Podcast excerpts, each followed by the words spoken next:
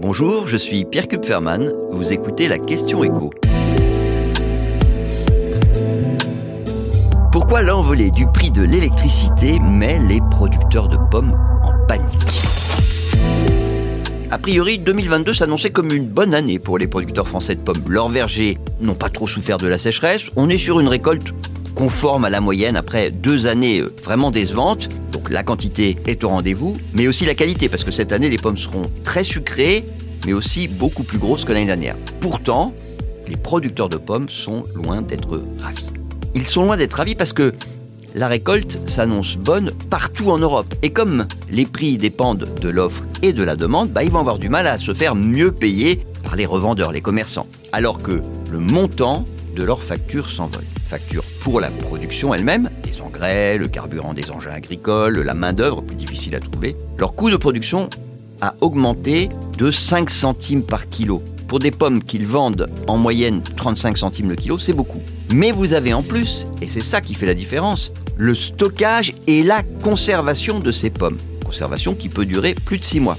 Où elle se fait cette conservation? Bah, Dans des chambres froides. Alors vous avez des producteurs qui se regroupent pour financer le coût de ce qu'on appelle des stations fruitières, c'est le terme consacré. Parfois vous avez aussi euh, très gros producteurs qui arrivent à avoir leur propre station, mais peu importe en fait. Pour tous, l'envolée du prix de l'électricité est un souci majeur.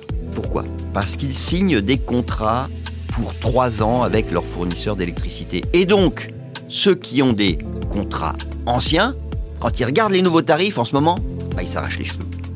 L'électricité qui leur coûtait pour faire simple, un centime et demi par kilo de pommes passe à 20 centimes par kilo. Et ça, évidemment, ça n'est pas viable. Alors ils demandent, euh, on peut comprendre pourquoi, à l'État de les aider, au nom de la souveraineté alimentaire, puisque sans soutien financier, c'est simple, hein, produire des pommes en France avec une électricité aussi chère, ça ne peut pas être rentable. Et c'est la même chose pour les producteurs d'endives, parce que pour produire des endives, les maraîchers, ils ont besoin de frigos pour conserver les racines, on les conserve ben, Parce que comme ça, on peut les utiliser tout au long de l'année pour faire pousser ces endives, puisque cette salade, elle pousse, quelles que soient les saisons, dans le noir, mais dans des salles ventilées et avec un système de brumisation pour maintenir l'humidité. Donc tout ça consomme également beaucoup d'électricité.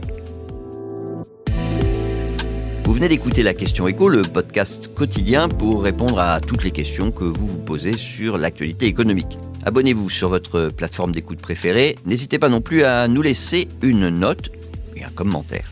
À bientôt